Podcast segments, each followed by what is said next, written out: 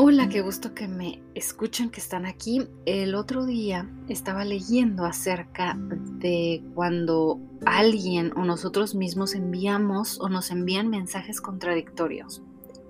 Y a mí siempre me ha interesado mucho eso. A mí me, yo creo que hubiera estudiado también felizmente sociología o psicología, antropología sobre todo, se me hace muy interesante.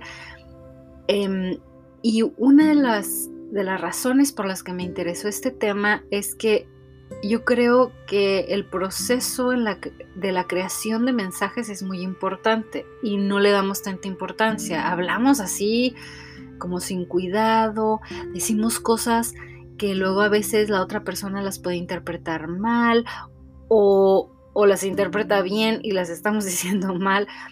La comunicación es una cosa muy, muy importante.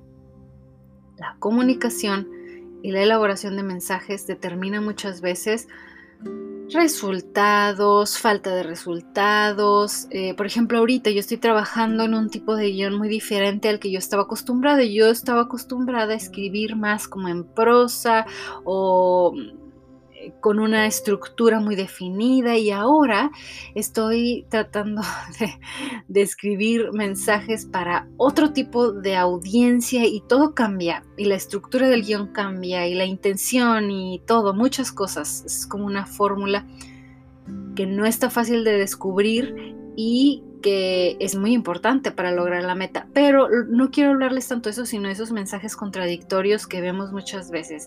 Y por ejemplo, no sé, alguien mm, hablándote feo, fuerte, diciéndote que te ama o llorando diciéndote que está feliz. Eh, lo hacemos, nos lo hacen y yo creo que es sano darnos cuenta de que existen estos patrones para no hacerlo y para no aceptarlos, porque podemos no aceptar. Una cosa es perdonar y avanzar y seguir adelante y no contraatacar como hablábamos en el episodio pasado que les contaba que me insultó, me insultó un señor sin deberla ni temerla.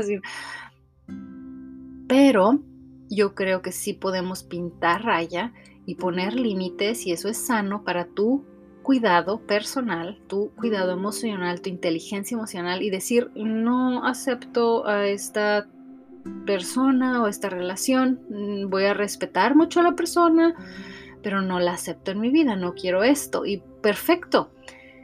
Pero yo creo que en, este, en estos escenarios en los que está sucediendo esto, yo creo que el lugar más seguro y lo mejor que podemos hacer, siempre lo digo, es ir a la presencia de Dios.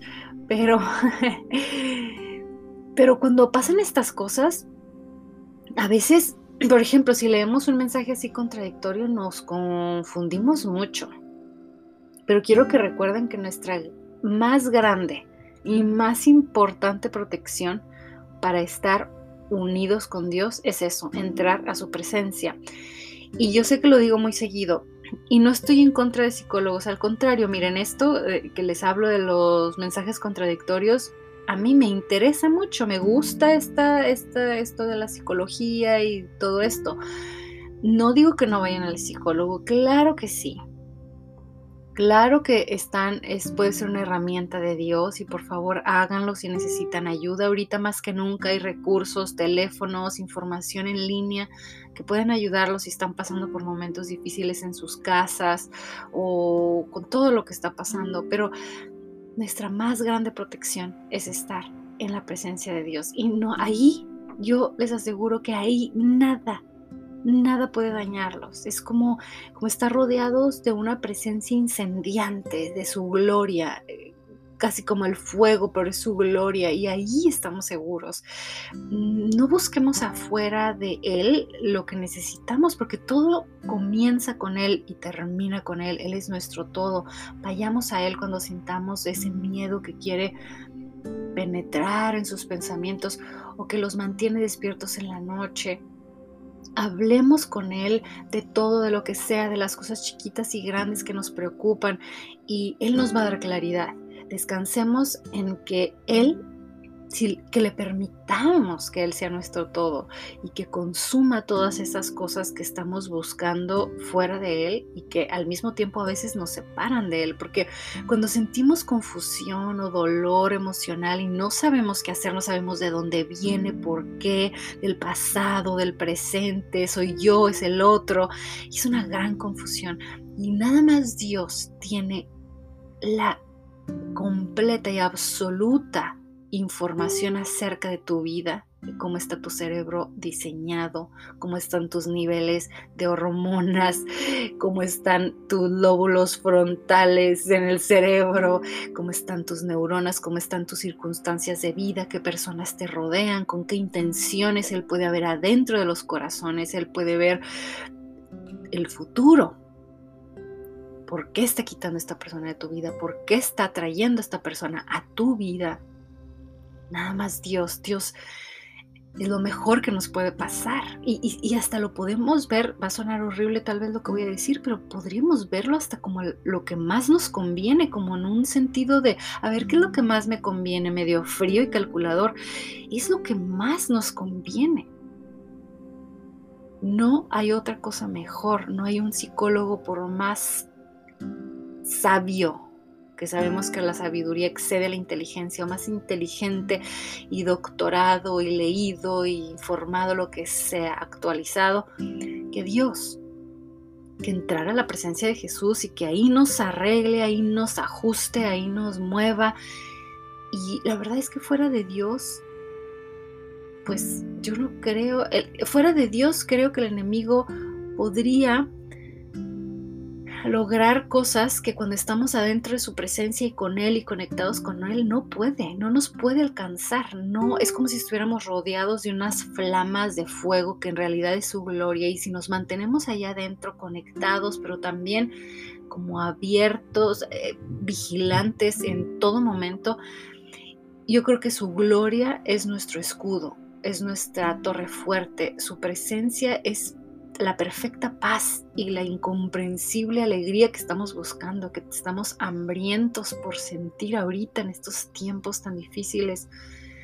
No ha habido otro año como este en la historia de la humanidad y entiendo todo lo que hay en la atmósfera, pérdidas, dolor emocional, eh, miedo, eh, hasta social, político, de todo tipo, y no hay necesidad de correr lejos de Dios buscando en otra parte lo que únicamente puede ser encontrado en Dios. Así que vayamos a Él, empecemos con Él, estemos con Él, terminemos con Él siempre nuestro día, abracémonos al calorcito de sus brazos. En en esta liberación, porque eso es, correr a Dios es liberarnos de todo lo demás. Y no hay nadie ni nada que a quien le importe más nuestra vida que a Él. Él nos ve con un amor y de veras, aún nuestros padres terrenales que son, yo los amo con todo mi corazón, les debemos tanto y tanto respeto, pero Dios, Dios es el más emocionado y más feliz cuando nos va bien, cuando estamos bien. Y aunque esas tormentas suenen fuerte y estén estridentes en este momento, Dios va a transformarlas en una lluvia hermosa, llena de paz sobre nuestra tierra seca y nuestras almas cansadas. Y cuando nos sintamos que no encontramos descanso o solos o temerosos, empecemos con Dios. Siempre regresemos a Jesús, a su presencia. Pero es todo por hoy. Gracias. Si eres tú quien quisiera aceptar a Cristo en su corazón en este momento, hagámoslo juntos. Repite conmigo, Señor Jesús, acepto el sacrificio que hiciste en la cruz por mí. Te creo, Padre, cuando dices que entregaste toda tu sangre para perdonar mis pecados y que eso me justifica y que eso me hace santo ante tus ojos, aunque yo siga en un proceso, acepto tu sacrificio, te pido que entres a vivir en mi corazón una vez y para siempre, te pido que me enseñes a vivir para ti. En el nombre de Jesús, amén.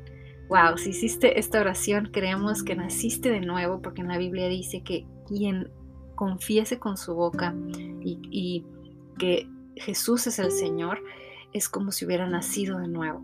Gracias por estar aquí. Hasta pronto. Bye.